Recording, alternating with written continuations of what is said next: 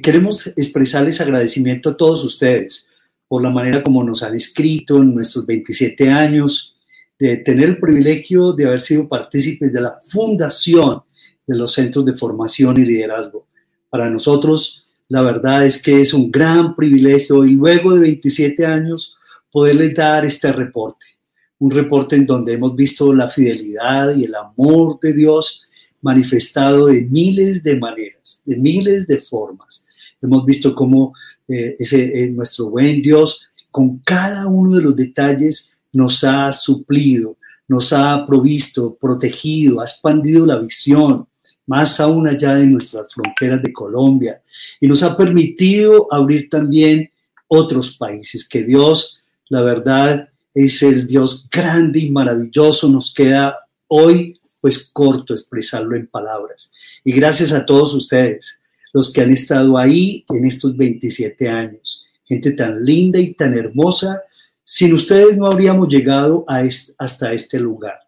Y seguramente que Dios nos seguirá realmente confirmando con sus múltiples misericordias, su gracia que suple cada faltante y nos va a permitir llevar mucho más allá de lo que nosotros pedimos o entendemos, según ese poder que habita en nosotros por su espíritu que nos fue eh, dado desde el momento que recibimos a Jesús. Muchas gracias por cada escrito, por sus palabras. Eh, eso es, es, algo que alienta nuestro corazón y alienta también a todo el equipo de servidores, quienes estamos aquí, avante, independiente, llueva, truene o relampaguee para llevarles y expresarles el amor del Señor y por supuesto nuestro cariño. Los que no habían conocido a Pedro, ahí lo conocieron. Qué bueno, maravilloso. Muy bien, a lo que vinimos.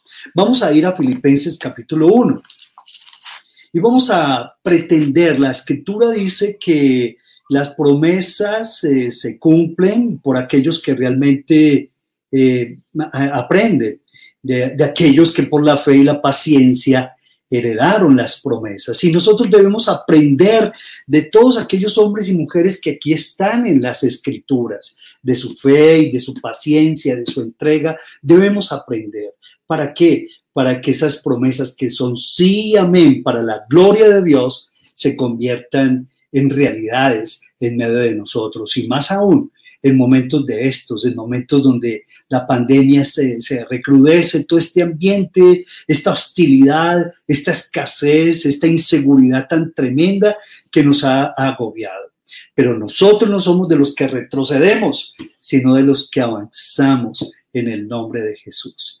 Y por eso es que yo quiero invitarles a que abramos la Biblia en, en el libro de Filipenses, en el capítulo 1, en el versículo 12. Vamos a aprender de los filipenses. Actitudes hermosas que aquí están consignadas en las escrituras. Dice el apóstol Pablo, quiero que sepáis, hermanos, que las cosas que me han sucedido han redundado más bien para el progreso del Evangelio, de tal manera que mis prisiones se han hecho patentes en Cristo en todo el pretorio y a todos los demás y la mayoría de los hermanos, cobrando ánimo en el Señor, con mis prisiones, se atreven mucho más a hablar la palabra sin temor.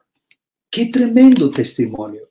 Yo creo que si hay un testimonio que debemos nosotros aprender, imitar, seguir estas pisadas, es de estos cristianos de la época de Pablo, allí en la ciudad de Filipo, la iglesia de los filipenses. Y la verdad es que nosotros nos debemos rendir al Dios de la gloria que nos ha permitido llegar hasta este momento.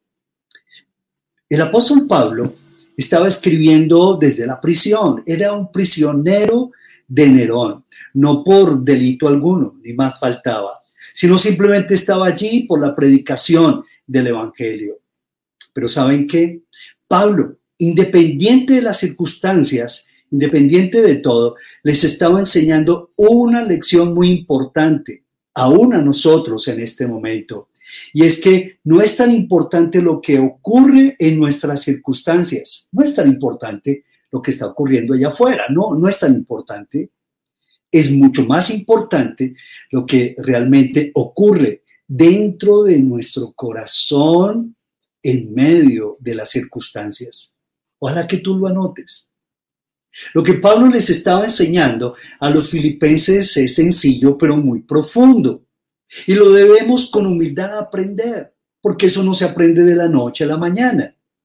No es tan importante lo que está pasando allá afuera, les está diciendo a los filipenses. Estoy en medio de las de, prisiones, estoy encadenado, estoy en una situación de angustia y de aflicción, pero no es tan importante lo de afuera, sino que es más importante lo que yo estoy viviendo aquí, en mi corazón, es de mucho más valor, es de mucho más estima hacer la voluntad de Dios en medio de estas circunstancias que el bienestar temporal. Y um, pensando en esto de la pandemia, la pregunta es, ¿qué es lo que tú has vivido? ¿Has vivido circunstancias difíciles? Seguramente a través de ella la pregunta es, la pregunta es, en medio de esas circunstancias, finalmente has podido eh, ver cómo el Señor te ha bendecido, te ha sostenido, te ha respaldado. Has podido ver finalmente que ha sido para tu crecimiento esta pandemia. Yo puedo decir, la verdad es que desde que comenzó la pandemia, el Señor no ha parado de prodigar sus bendiciones. Hemos entendido que independiente de todo, aún con el CGC, aún con el CGC, la obra no ha parado para la gloria de Dios. Y eso quiere decir que también nos ha permitido compartir para, para las necesidades de muchos también. Nos ha permitido extenderle la mano al necesitado, pero también nos ha permitido que el Evangelio salga de nuestros linderos y que podamos nosotros seguir extendiendo a muchos la palabra del Señor. ¿Qué ha pasado durante este año de pandemia? ¿Has podido medir tu crecimiento? ¿Has progresado o la verdad es que te has estancado? Como si tú, todo se hubiera detenido hace un año y tú estás en espera, en modo de espera, a ver cuándo pasa la pandemia y, a ver cuándo puedes hacer tu vida y a ver cuándo puedes eh, estar de fiestas y cuándo puedes pasear. ¿Estás pendiente de eso? Por favor. No es tan importante tus circunstancias. Es mucho más importante lo que ocurra aquí adentro de tu corazón en medio de las circunstancias. Si le preguntamos a los hombres y mujeres de Dios que están en la Biblia, ¿cuáles fueron sus momentos de mayor crecimiento? Por ejemplo, si nosotros le llegáramos a preguntar a Moisés, estoy especulando, por favor, permítanme especular con ustedes. Si tuviéramos a Moisés aquí en una entrevista muy familiar y le diríamos, Moisés, ¿cuál fue tu época de mayor crecimiento? ¿Ustedes qué creen que diría Moisés? No, cuando yo estaba en el palacio de Egipto, comiendo los manjares de Egipto y esperando llegar al trono como el faraón de Egipto. Yo creo que yo creo que Moisés no nos diría eso. Yo creo que Moisés nos diría que su, momento de mayor crecimiento fue cuando, cuando estuvo en medio de pruebas, cuando tuvo que huir al desierto luego de cometer ese asesinato con el egipcio. Y tuvo que huir. 40 años se fue para el desierto. Yo creo que Moisés hubiera dicho, bueno, mis momentos de, de mayor enseñanza, la verdad, también fueron cuando yo estuve frente al Mar Rojo, cuando los, el faraón con sus carros y caballos venía detrás de nosotros. Yo creo que ese fue mi momento de mayor crecimiento, cuando estuve en el desierto. Y de, seguro que si le preguntamos a Jesús, si le preguntamos a Jesús, ¿ustedes qué creen? Jesús, ¿cuál fue tu momento de mayor crecimiento? Mm, yo creo que no fue cuando estuvo, cuando atravesó el monte de los olivos, ¿cierto? Y llegó y atravesó la puerta dorada y llegó al templo con pollinos, con palmas, Osana al hijo de... Yo no creo que diría Jesús eso. Yo creo, yo creo, creo, por favor, perdónenme la especulación. Pero yo creo que él diría, mi, mayor mi momento de mayor crecimiento fue cuando yo estuve abatido en el Getsemaní. Fue cuando yo estuve quebrado en Getsemaní. Y cuando le entregué mi humanidad al Señor y sabía que, me esperaba esa hora terrible de la cruz, y tuve que decir, tuve que, que, expresarle al Señor, Señor, pasa de mí esta copa, pero que, pero que no se haga mi voluntad sino la tuya. Yo creo que ese fue uno de sus momentos más tremendos, de mayor crecimiento, cuando estuvo en Getsemaní. Seguramente fue otro momento cuando estaba allí en la cruz, otro momento cuando estaba con hambre después de 40 días y 40 noches, tentado por el diablo. Vete delante de mí, Satanás. Fueron momentos difíciles, pero de seguro que nos diría Jesús, esos fueron los de mi mayor crecimiento. Y seguramente si le preguntáramos a María, la madre de Jesús, María, ¿cuál fue tu momento de mayor crecimiento? Seguramente que ella no nos diría cuando, cuando me pidieron la mano, cuando José pidió mi mano con, mi, con mis padres. Yo, yo no creo.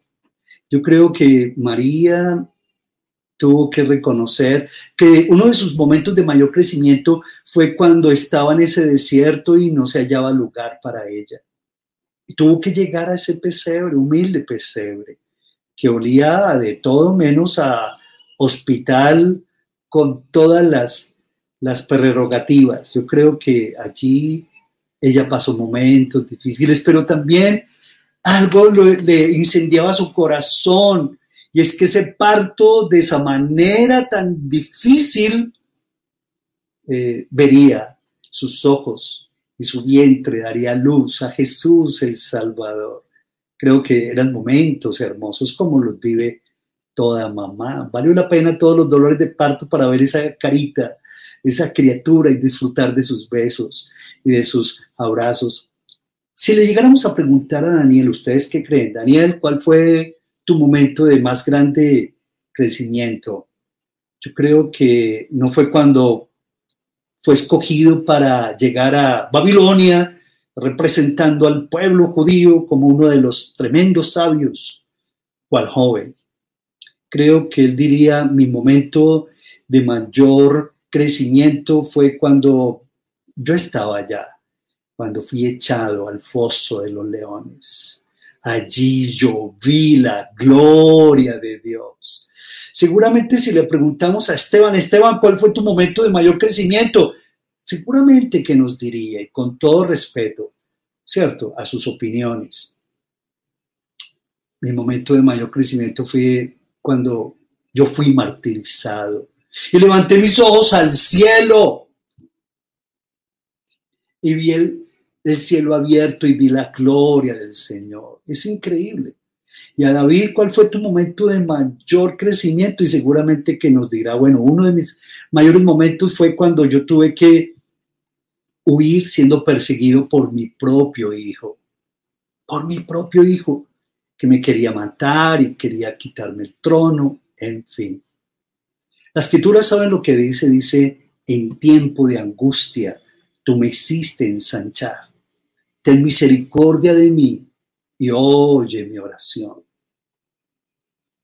Si te preguntamos a ti cuál es tu momento de mayor crecimiento, por favor, no eches en vano ni a la basura este mensaje.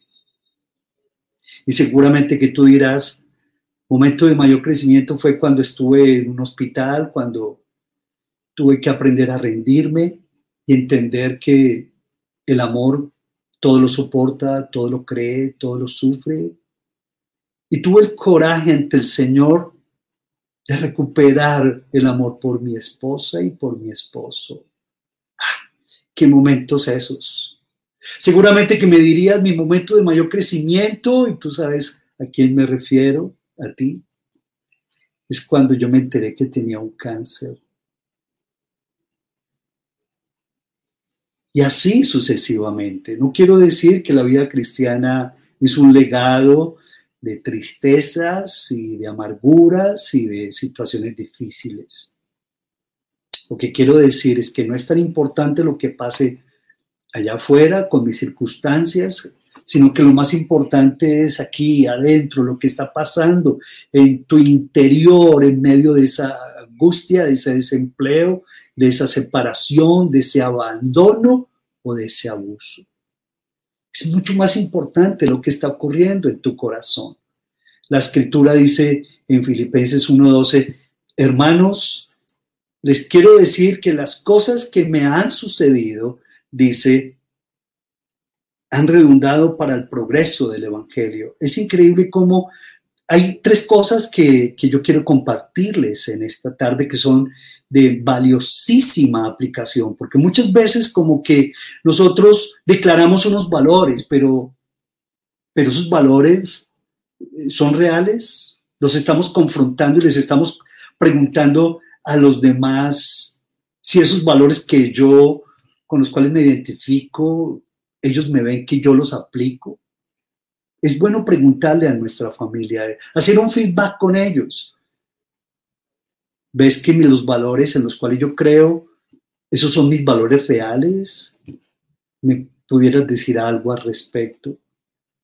Hay tres lecciones que aprendemos de esta experiencia del apóstol Pablo. Número uno, la escritura nos enseña de que todo lo que sucede sirve para el progreso del Evangelio. Todo lo que a ti te sucede, todo lo que le ocurrió al apóstol Pablo, le sirvió para difundir el mensaje de Jesús. Todas las cosas que me han sucedido han redundado más bien para el progreso del Evangelio. Así que tú huyas o te escondas, ya no hay nada que hacer. Eres hijo de Dios. Y, y tu testimonio es muy comprometedor. O haces brillar el nombre de Jesús o haces que se opaque el nombre de Jesús. Por eso, todo a tu alrededor, la verdad, todo a tu alrededor sirve para el progreso del Evangelio. Ya, ya no hay manera de separar tu vida del Evangelio. Tú estás unido con el Señor y la verdad eres un representante, eres embajador en nombre de Cristo Jesús. Por eso la escritura dice que el nombre de Dios es blasfemado por causa de ustedes entre los gentiles. Tu testimonio es definitivo. Tu testimonio es importantísimo, tu continuidad, tu permanencia, tu fidelidad, porque poco a poco tu familia, aún los que aquellos que no se han congregado, aquellos que no han llegado a los pies de Jesús, están pendientes de tu testimonio. Están pendientes de cómo manejas tus circunstancias. Y tú les estás demostrando si tus circunstancias sirven para el progreso del Evangelio o definitivamente Dios como que se equivocó y la verdad estás haciendo todo lo contrario. El que se une al Señor, un espíritu es con Él. Todo lo que te ocurre, si Dios lo permite, es para su gloria. Pero es importante que aquí en tu corazón tú puedas entenderlo, tú puedas vivirlo, puedas apreciarlo, tú puedas realmente asimilar cómo es eso. Esa es la primera lección. La segunda, eh, la, segunda lección es que el apóstol Pablo hizo uso de su libertad en Cristo Jesús. Y esa es la raíz de todo el ánimo. Muchos de nosotros le decimos a las personas que están desanimadas, ánimo, tú puedes. Pero no te desanimes, pero tranquilo, que las cosas van a ir bien. Ánimo, cambia tu cara, sonríe, Dios te ama. Mm, Mm, mm. Saben a lo que me refiero, ¿verdad? Y la verdad es que el ánimo no se cambia de la noche a la mañana. Este ánimo no es cuestión de emociones. Tenemos que hacer uso de nuestra libertad. El versículo 13 es muy claro. El versículo 13 dice, de tal manera, dice versículo 13, de tal manera, aquí estoy, de tal manera que mis prisiones se han hecho, dice, patentes en Cristo, en todo el pretorio y a todos los demás. De tal manera que mis prisiones se han hecho, de tal manera que mis circunstancias, de tal manera que mis adversidades buenas, perdón, circunstancias buenas o malas, de tal manera que mis adversidades, mis situaciones, de tal manera se han hecho patentes, conocidas, dice en Cristo, en todos los testigos que me rodean. En ese momento, para el apóstol Pablo, quienes lo rodeaban eran la guardia pretoriana del César, la élite de los soldados, el cuerpo de los, los, los, los, los que, las fuerzas especiales del ejército del César. Pero dice, mis prisiones han servido para dar testimonio a los guardas, y no solamente a ellos, a los guardias, sino a todo el mundo en general. Aquí Pablo como que está diciendo, estoy haciendo uso de mi libertad y puedo estar prisionero, enfermo, como sea. Pero la verdad es que esta libertad de aquí adentro nadie me la va a quitar. Nadie y nada me la va a quitar. Y yo decido cómo hacer uso de mi libertad en Cristo Jesús. Él en medio de todo eso, él se sentía un hombre libre, experimentaba la libertad de Cristo Jesús. Nada lo amarraba por dentro, por eso pensaba de otra manera, por eso hablaba de otra manera, por eso hacía de otra manera y aún en circunstancias de prisión animaba a los demás. Era una antorcha, era una luz que no se apagaba independiente de todo. Y esa libertad era la raíz y el sustento del ánimo del apóstol Pablo. Pero ¿de qué estás hecho? ¿Por qué no estás llorando? ¿Por qué no estás vengándote? Le decimos a la gente y pensamos muchas veces. Y la verdad es que tenemos que aceptar. Todo depende de lo que haya en mi corazón muerte o vida. Me pueden masacrar, me pueden robar lo que sea, mis pertenencias. Y eso es lo que vivió Víctor Frank, el judío aquel de la Segunda Guerra Mundial. Le mataron a su familia, a su hermana, a su esposa, a sus hijos, le mataron a todo el mundo, mejor dicho. Pero él decidió que no podían matar su actitud y sus decisiones por las cuales iba a asumir la vida. Él decidió que nada ni nadie le iba a tocar, lo iba a minar por dentro. Y escribió un famoso libro, Víctor Frank. Cristo Jesús vivió lo mismo. Cristo Jesús dice que fue llevado hasta la muerte y muerte de cruz, pero nadie le quitó esa libertad maravillosa que experimentaba por dentro, libertad tan grande que lo llevó a cancelar y a pagar el precio de tus pecados y de los míos. Cancelado es. Hizo hizo uso de su libertad, aun estando ya en medio de los dos ladrones. Estaba aún evangelizando. Invocaba a su Padre Celestial en medio de situaciones angustiantes. Hizo uso de la libertad que le daba su Padre.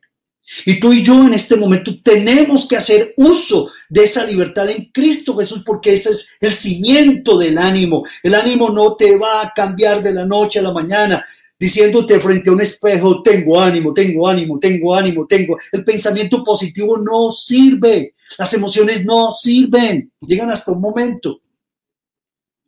Pero lo que realmente mantiene el ánimo hacia arriba son elementos fundamentales.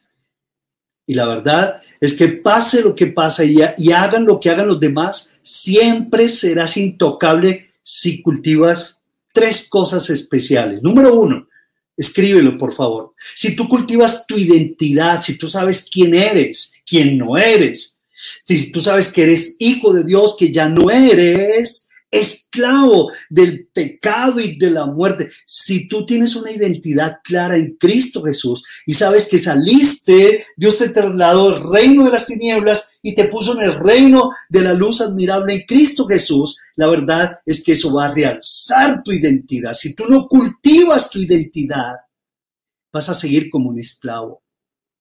Pero cuando cultivas tu identidad como hijo de Dios, eso fortalece tu ánimo. Número dos, eres, serás intocable como el apóstol Pablo y como Jesús si cultivas tu llamado que te da dignidad. Sabes para qué eres, sabes quién eres y cuando tú sabes quién eres, sabes para qué estás y cuál es la llama que arde en tu vida. Sabes que estás aquí por una razón que más allá que comer, dormir, trabajar, disfrutar y volver a comer y trabajar y comprar, sabes que estás aquí por una razón mucho más grande, de ser testigo del amor y del poder del Señor. Sabes que tienes una sensación de propósito para tu vida y nadie te la puede robar. Y eso te da dignidad.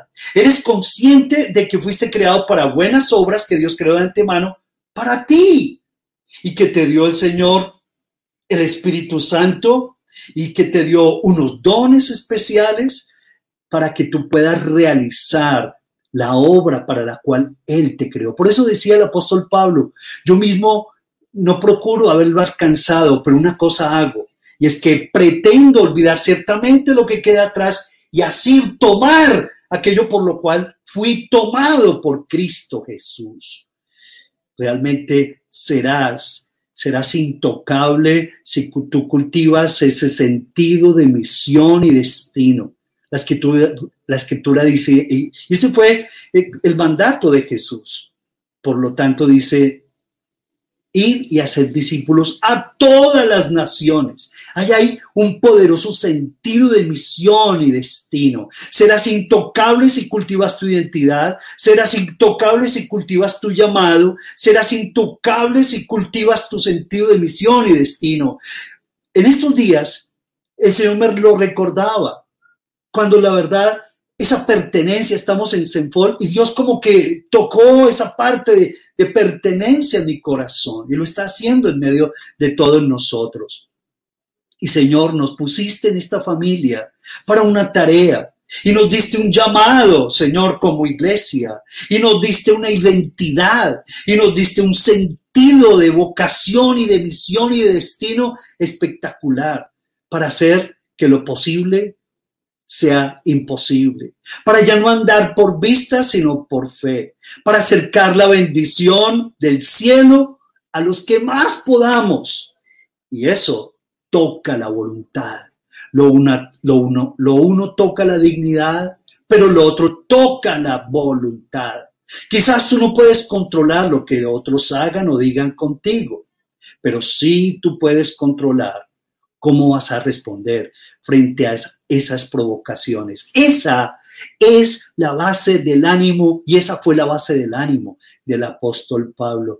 Ahí es donde, esa es la base, ahí es donde se levanta la raíz del ánimo. El ánimo no se puede levantar por quererlo levantar por así nomás. El ánimo se levanta cuando cultivas qué? ¿Lo anotaste? Tu identidad cuando cultivas tu llamado, cuando cultivas tu sentido de misión y de destino, independiente de las prisiones, independiente de las adversidades. Y cuando tú tienes esa libertad, hay vitalidad en tu alma. Cuando tienes esa libertad y lucidez en tu mente, cuando tú gozas y echas manos y haces uso de esas libertades individuales que Dios te te dio como cristiano, independiente de todo, la verdad es que hay fortaleza en tu voluntad. Hay motivos para los cuales despertarte, por los cuales ir a trabajar. No solamente tus hijos, no solamente porque ves a tu mamá, en fin, sino porque ves al Señor que te anima a vivir más allá que para ganarte el pan diario, más allá que la enfermedad que tú estás viviendo. ¿Y cómo ejerces esa libertad? En medio de las pruebas que vives. Es increíble, pero así se levanta el ánimo, se levanta el ánimo. Hoy por hoy, la iglesia está puesta a prueba. ¿Y saben por qué está siendo puesta a prueba? Porque teniendo libertad de ir a la iglesia, de congregarnos, esta postración de la pandemia está acabando, postrando nuestras libertades individuales. Y seguramente que si nos dicen a nosotros, mira, estamos en, en, la alternancia y tenemos todo el protocolo, como que ya no, ya no es lo mismo. Ya nos hemos acostumbrado a la virtualidad, nos hemos acostumbrado, pero se nos puede estar olvidando hacer iglesia. Y cuando se acabe la pandemia y cuando se acabe y se abran las puertas, ahí sí que es cierto. ¿Será que el Señor hallará fe en la tierra? ¿Será que el Señor te va a ver con ese celo y esa búsqueda de Dios? ¿Será que el Señor te va a ver con ese ánimo de congregarte con tus hermanos? O, ay no, qué pereza. No, yo más bien me conecto. Es más fácil, ¿cierto? Pero estás perdiendo el uso de tus libertades individuales. Y por ahí el diablo te puede estar picando el ojo. Te puede estar picando el ojo y tú puedes sucumbir frente a sus tentaciones. Luego, ten mucho cuidado.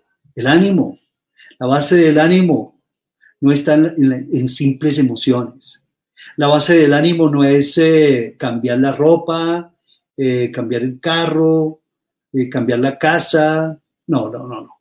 La base de tu ánimo está cuando tú cultivas tu identidad, tu llamamiento, tu sentido de misión y destino, que toca tu dignidad como persona de que eres valioso ante el Señor y que estás haciendo algo que no todo el mundo, la verdad, es un privilegio hacer lo que hacemos. Y toca tu voluntad, que realmente se encrispa para obedecerle al Señor. Y número tres, y número tres, dice, ¿cómo, cómo, cómo los, los filipenses reflejaron el ánimo? La escritura dice allá en el versículo 14 del capítulo 1, dice, y la mayoría de los hermanos, cobrando ánimo en el Señor, en el Señor es en el Señor, con mis prisiones, se atreven mucho más a hablar la palabra de Dios. Dos cosas, como reflejaban los, los filipenses, eh, su ánimo y su visión. Dos cosas, increíble. La mayoría de los hermanos cobrando ánimo en el Señor, se atreven mucho más, se atreven mucho más a hablar la palabra del Señor. Así se refleja el ánimo. ¿Cómo se cultiva? Ya sabemos cómo se cultiva el ánimo. Por eso es importante de que tú cultives el ánimo, construyas tu carácter. Y por eso te animamos a que no te quedes allí, que no te conformes, sino que tú vayas trascendiendo y edificándote en la, en la común fe. Y para eso que tú puedas aprovechar todos los, los seminarios, todas las capacitaciones, todas las actualizaciones, que tú mismo pongas de tu parte porque sí lo puedes. La vida no es simplemente que comeré, que beberé, que me pondré. No, no, no, no, no. Llega un momento en que como que eso no aguanta como lo decimos. Necesitamos un propósito mayor por lo cual vivir. Y que tú te esfuerces, sí, esfuérzate en la gracia que... Y que no va a ser fácil, no importa, pero te inscribes y te capacitas y te conviertes en un tremendo servidor del Señor Jesucristo. Eso fue lo que hicieron los, los filipenses, se atrevieron mucho más a hablar y para eso aprendieron a manejar sus cualidades, sus capacidades, aprendieron a ser empoderados por el Espíritu Santo, aprendieron a que las cadenas del apóstol Pablo y la adversidad y la persecución que como cristianos en ese momento recibían no iban a apagar esa llama que había en su corazón. No es tan importante lo que ocurre afuera, es mucho más importante lo que está ocurriendo allí adentro en tu corazón. Y por eso, ¿qué fue lo que pasó con la iglesia de Filipos, los filipenses. Dice la escritura que al ver a Pablo, al escuchar el testimonio del apóstol Pablo, al ver cómo él manejaba sus circunstancias, cómo vivía en medio de, de tanto abatimiento, yo pienso que, que no era el único preso. Él estaba allí rodeado de presos, de guardias, noche y día que lo asediaban, que lo azoraban, que lo señalaban, que lo perseguían Pero aquí Pablo, ¿cierto? Y conoceréis la verdad y la verdad me hará libre.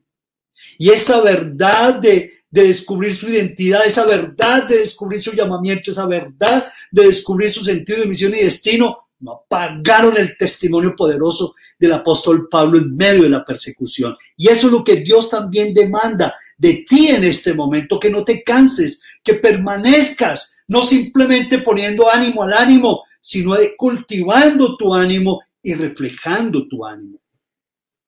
¿Y cómo lo reflejaron? Ya, ya sabemos cómo cultivó el ánimo el apóstol Pablo. Ya sabemos cómo lo cultivaron los filipenses, pero ¿cómo lo reflejaron? lo reflejaron, dice, así cobraron ánimo. Así es. Y la verdad es que yo he entendido a lo largo de la escritura de que el ánimo, la verdad, es que nosotros lo reflejamos cuando agradecemos a Dios por las, los pequeños detalles hermosos que Dios nos da. A veces todo se nos vuelve paisaje, todo, absolutamente todo se nos vuelve paisaje. Y mm, solamente, siempre estamos viendo el vaso medio lleno, en fin, siempre estamos viendo eh, eh, el lunarcito, siempre estamos viendo el detalle mal, pero no estamos viendo la misericordia, la gracia, el poder, el amor del Señor que se ha extendido hacia tu vida. Y por eso abrimos puertas al desánimo. Tú abres puertas al desánimo, abres puertas al abatimiento cuando en aquellos pequeños detalles no le das gracias al Señor. Hace unos días el Señor me puso a pensar en esto. Y nosotros en, la casa tenemos una especie de barandita donde le ponemos eh, bananito a los, pájaros. Bueno, le, le ponemos el, bananito. Y vienen las aves, los pajaritos y, oh sorpresa. Una vez viendo ese panorama mientras desayunábamos, el Señor me decía, agradece. Todos los días, frente a este espectáculo, agradecelo, Pablo. Hijo, agradeceme. Porque así tú vas a cultivar el ánimo del Espíritu que yo quiero sustentar en ti. Pero muchas veces como que nosotros se nos olvida y todo lo volvemos paisaje. La comida que nos comemos, la ropa que nos ponemos, la casa donde vivimos, en fin, como que todo es un paisaje, nos volvemos unos niños merecidos, cada vez demandando y demandando y demandando. Con nada estamos contentos. La Biblia dice claramente, conténtate con lo que tienes, ¿cierto? Que no te conformes, no, tienes que llegar a ser como Cristo Jesús, por supuesto. No te conformes con eso, pero la ley del contentamiento es muy importante porque esa es la raíz del ánimo en el espíritu. Luego, la iglesia de Filipos, la verdad es que aprendió a ser agradecida. El desánimo viene cuando no hacemos uso de la libertad que el Señor nos dio. No cultivamos la identidad, no cultivamos el llamado, no cultivamos el sentido de misión y el destino. El desánimo viene cuando la verdad vemos que las cosas que nos están ocurriendo no redundan el progreso del Evangelio. Para nosotros todo lo que nos ocurre es un mundo, es un mundo. El desánimo viene de no usar nuestras libertades para ser iglesia, independiente de todo. Luego yo te animo a ti, que así como Dios puso el querer en tu corazón, de congregarte, que también seas coherente, porque Él pone el querer como el hacer y que te levantes de tu momento de pereza, que te, que te violentes y obedezca. El desánimo viene por la desobediencia. Y si no, preguntémosle a David cómo arrancó su caída. Y la caída de David arrancó cuando en el tiempo en que los reyes se van para la guerra, este hombre como que no se fue para la guerra, no obedeció. Y no se fue para la guerra, no obedeció, abrió las puertas y comenzó a mirar por las celosías a la mujer del vecino. ¡Wow! Así es. El desánimo comienza cuando nosotros nos desenfocamos por pequeños actos de desobediencia. Y por eso la iglesia primitiva lo entendió claramente, permanecían todos los días, perseveraban todos los días, en la comunión unos con otros, en el partimiento del pan, en las oraciones. Participaban allí en, el templo y por las casas, perseverando, perseverando, perseverando, perseverando. Eso es lo que te va dejando un carácter cristiano. Y así haces uso de esas libertades que el Señor te dio. Conoceréis la verdad y la verdad te hará libre. Llueve, llueva, truena, truene o relampaguee. Dios quiere que tú seas de un talante. Dios no quiere que tú seas de doble ánimo. La Biblia dice que el hombre de doble ánimo es inconstante en todos sus caminos. El hombre de doble ánimo. El desánimo no viene de un día para otro, es un proceso. Vas abriendo puerta aquí, otra puerta allá, me da pereza hoy, mañana también, pasado también, ya mañana. Se me olvidó, se me olvidó totalmente que debo leer la Biblia, que es necesario cultivar el espíritu, se me van olvidando los principios. Y por supuesto, comienzo a abrir puertas, me desmotiva mi matrimonio, me aburre estar con mi familia, me aburre estar en una célula. Miren, los 10 espías que vieron la tierra, bueno, los dos espías que vieron la tierra, los 10 espías vieron la tierra y saben cómo cuando vieron la tierra no tenían esa perspectiva de Dios. Y dice la escritura de que se veían como langostas. Ellos decían, la escritura dice, vimos a los hijos de Anac, los de aquella tierra los que habitaban la tierra prometida. Y dice, eran gigantes y éramos nosotros a nuestro parecer como langostas y así les parecíamos a ellos. ¡Wow! ¡Qué desánimo por Dios! Y seguramente tú te estás diciendo lo mismo quizás. Me veo como una langosta, mi matrimonio ya no sabe a nada, mi empresa no sé cuándo me van a echar, cuándo se me va a acabar el empleo, me veo como una langosta. La verdad es que si te sigues viendo como una langosta, le abres puerta al desánimo y entonces no vas a glorificar al Señor.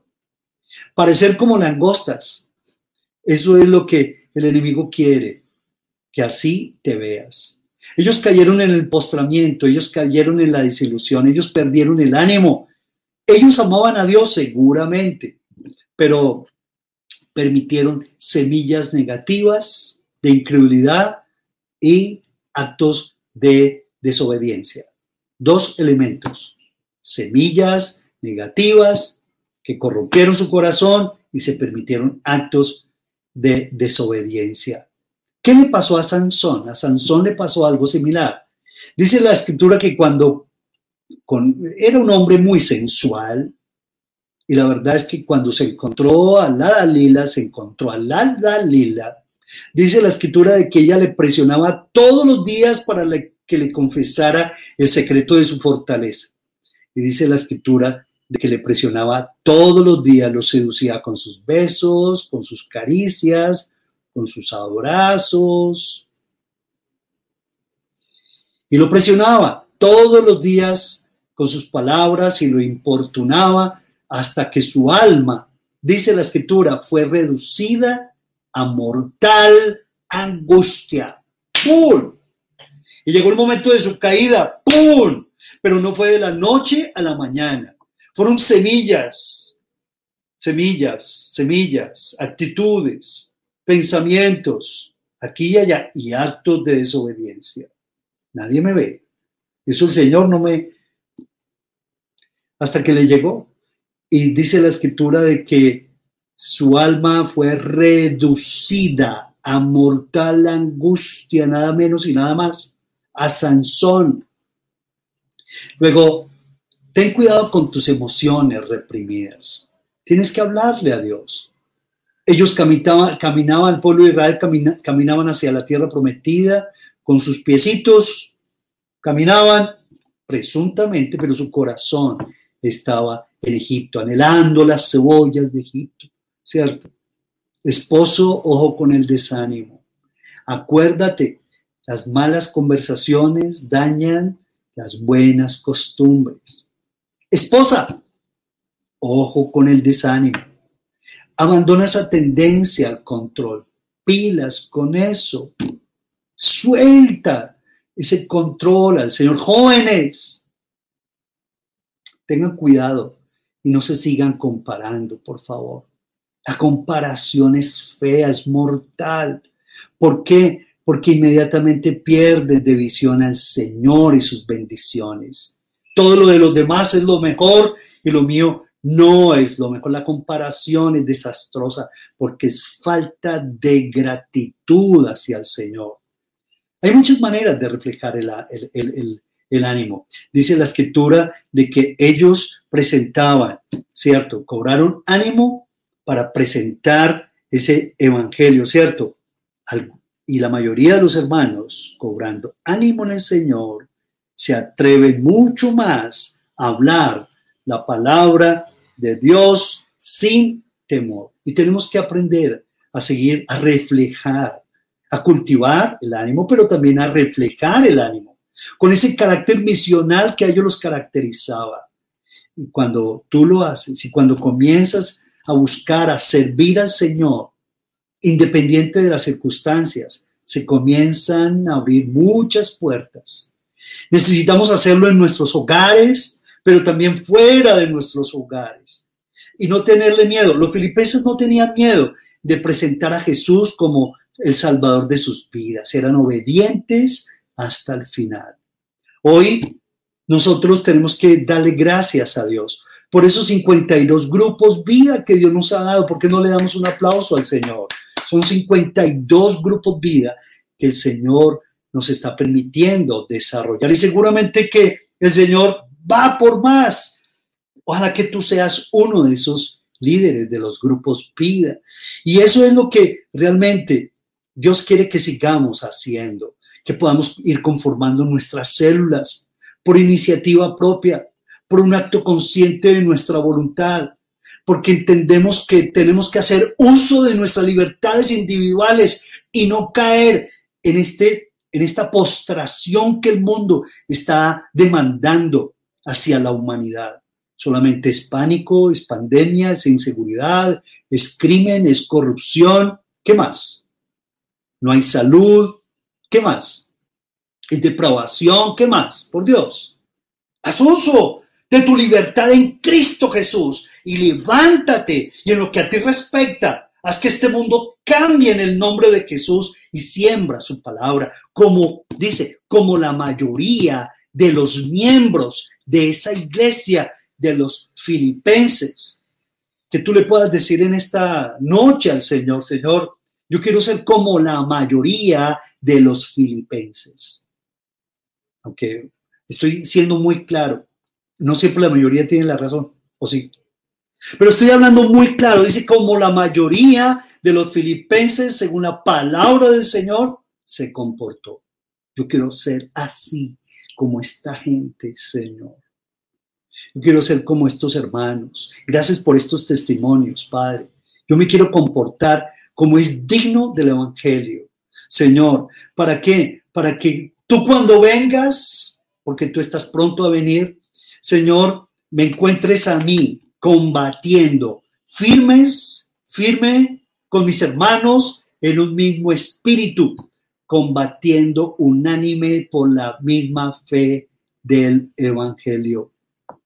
Y saben que hay mucho que hacer. Levántate, tú que eres médico, ¿Qué vas a hacer por tus compañeros en esa situación tan difícil?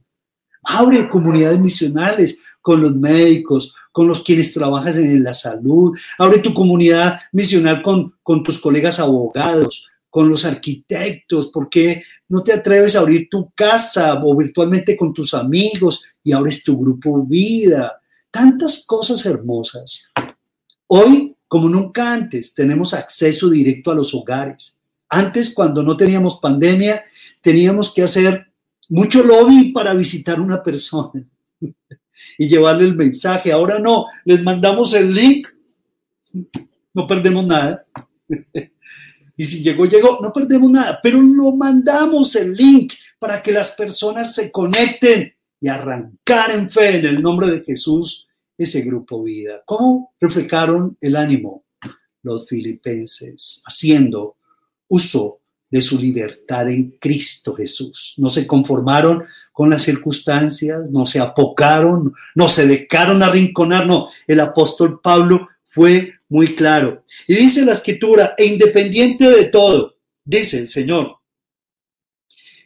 conforme a mi anhelo y esperanza de que nada sería avergonzado, antes bien, con toda confianza, como siempre, estoy leyendo el versículo 20, ahora también seré magnificado será magnificado Cristo en mi cuerpo, ya sea que muera o que viva.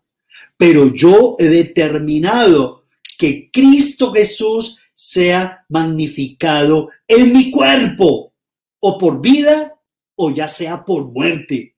Pero he decidido que Cristo sea magnificado. ¿Tú ya decidiste eso? ¡Wow! ¡Qué espectacular esto!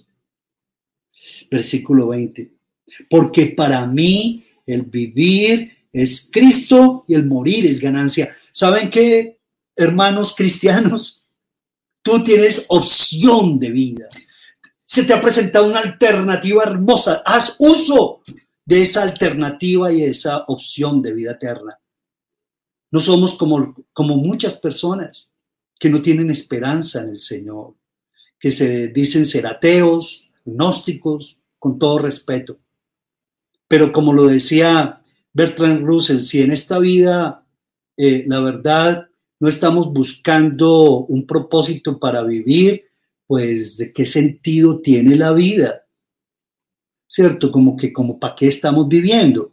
Pero tú tienes una alternativa, se te presentó Cristo Jesús, echa mano de esa vida eterna, ocúpate en la salvación con temor y temblor, echa mano de la vida eterna. Aprovecha, como dice la escritura, estos días que son malos para que no vivas como un insensato. La otra gente, la verdad es que están allí subordinados, subordinados. No pueden ejercer libertades. Están en el reino de las tinieblas.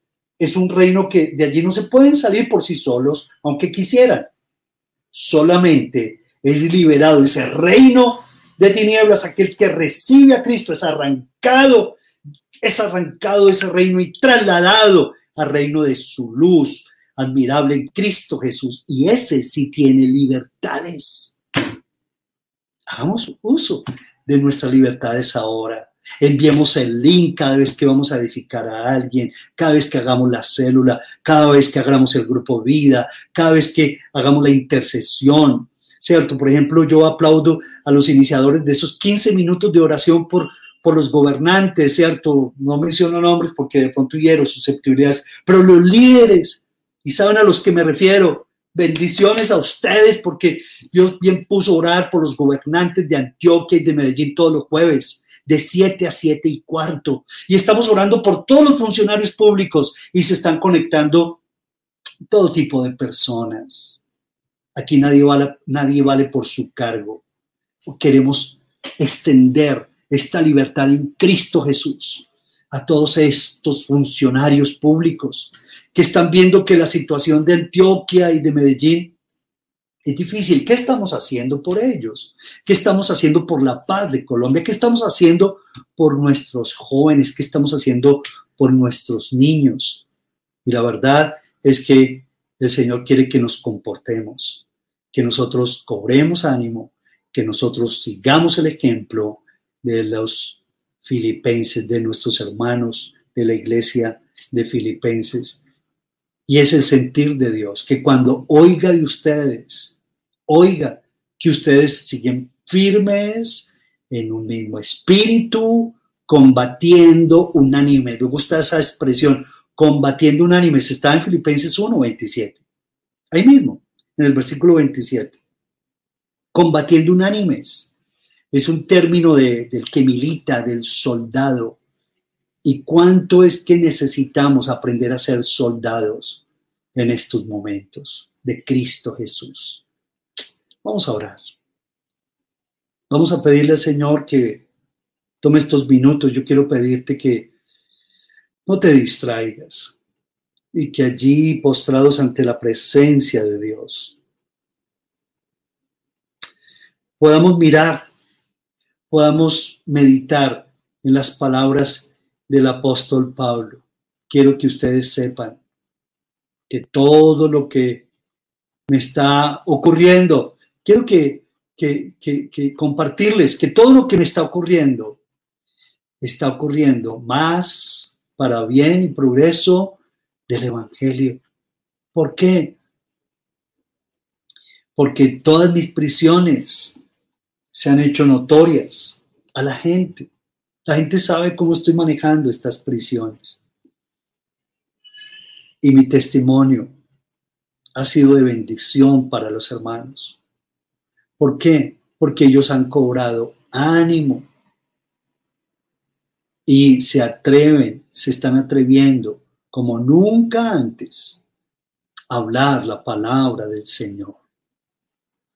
Señor, nos quejamos tanto de nuestro país por tanta corrupción, por tanto feminicidio, por tanto abuso. Señor, los niños como que, como que, como, pareciera que no tienen dolientes en nuestro estado de Colombia, Señor. Tanta injusticia, Padre, tanta impunidad, oh Dios. Pero tú nos pusiste en este país, Padre, con un propósito nos hiciste ciudadanos de Colombia, pero más que eso, ciudadanos del reino de los cielos. Y nos has puesto aquí como embajadores en nombre de Cristo Jesús. Y nos has dado el ministerio de la reconciliación para que en el nombre tuyo le digamos a la gente, reconciliaos con Dios. Esa es tu misión y la mía como cristianos.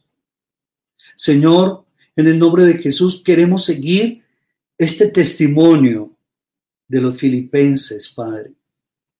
Queremos seguir este tremendo testimonio de la vida del apóstol Pablo, que en medio de sus prisiones y su adversidad, no se dejó abatir, Padre Celestial, al contrario, hecho mano a la libertad en Cristo Jesús que tú le diste, Señor. Y por lo tanto estableció la diferencia, hizo la diferencia en medio de todo ese ambiente, de todo ese contexto histórico, hizo una tremenda diferencia. Y fue que armó grupos vida en medio de la cárcel. Este mensaje, Señor, no tuvo, no tuvo como que fronteras, como que este mensaje voló y voló allende de las cárceles allende de la ciudad de, Filipos, se metió por la costa de Asia Menor, se metió por Creta, se metió por tantas ciudades este testimonio del apóstol Pablo.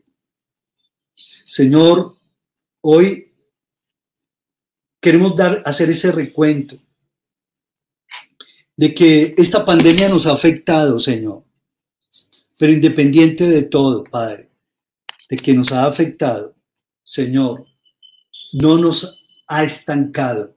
Hoy te podemos decir que no estamos estancados, simplemente manicruzados, guardados en casita, esperando que las circunstancias cambien. No. Tú tienes el poder de cambiar en primer lugar mi corazón y como consecuencia cambiar mis circunstancias. Soy responsable de cambiar mi corazón. Tú eres responsable de cambiar las circunstancias. Pero en lo que a mí se refiere, Padre Celestial, no me quiero estancar. Quiero que todas estas circunstancias me lleven al crecimiento mayor. Como las circunstancias adversas fueron motivo de crecimiento mayor en la vida de Jesús, así yo quiero tener ese mismo testimonio, Padre. Que tú le puedas decir en esta noche al Señor, Señor, ahora entiendo y lo acepto, que todo lo que me sucede hoy en día en mi empresa, en mi casa, en mi matrimonio, sucede más para el progreso del Evangelio que para otra cosa. Y yo quiero, Señor, aprovechar cada circunstancia para que el Evangelio progrese aquí en mi casa, en mi trabajo, en la iglesia, en todas partes por donde me muevo. Que todo sirva para el progreso del Evangelio. Que todo lo que me ocurre y lo que me sucede, Padre Celestial, allí tú estás en el control, aunque a mí no me parezca. Todos los cabellos de mi cabeza tú los tienes contados, Señor. Tú eres soberano. Y por lo tanto yo puedo descansar en ti. Que si tú lo permites, es para el bien de nuestras vidas, Señor. No me quiero esconder. No me quiero conformar. No me quiero quedar aquí en mi casa. No me quiero, no quiero que mis sentidos espirituales se vayan, Señor, dañando se vayan aminorando, Padre, se vayan restringiendo. Quiero que mis sentidos espirituales sigan discerniendo el bien y el mal, para que todo sirva para el progreso del Evangelio y tu palabra corra por todas estas calles de Antioquia. Señor, muévete en medio de cada uno de nosotros, pidámosle al Señor, levantemos nuestras manos, digámosle, Señor, Queremos hacer hoy una fuerza unida de oración y te suplicamos que como ejército nos bendigas y nos uses en el poder de la resurrección, Padre amado.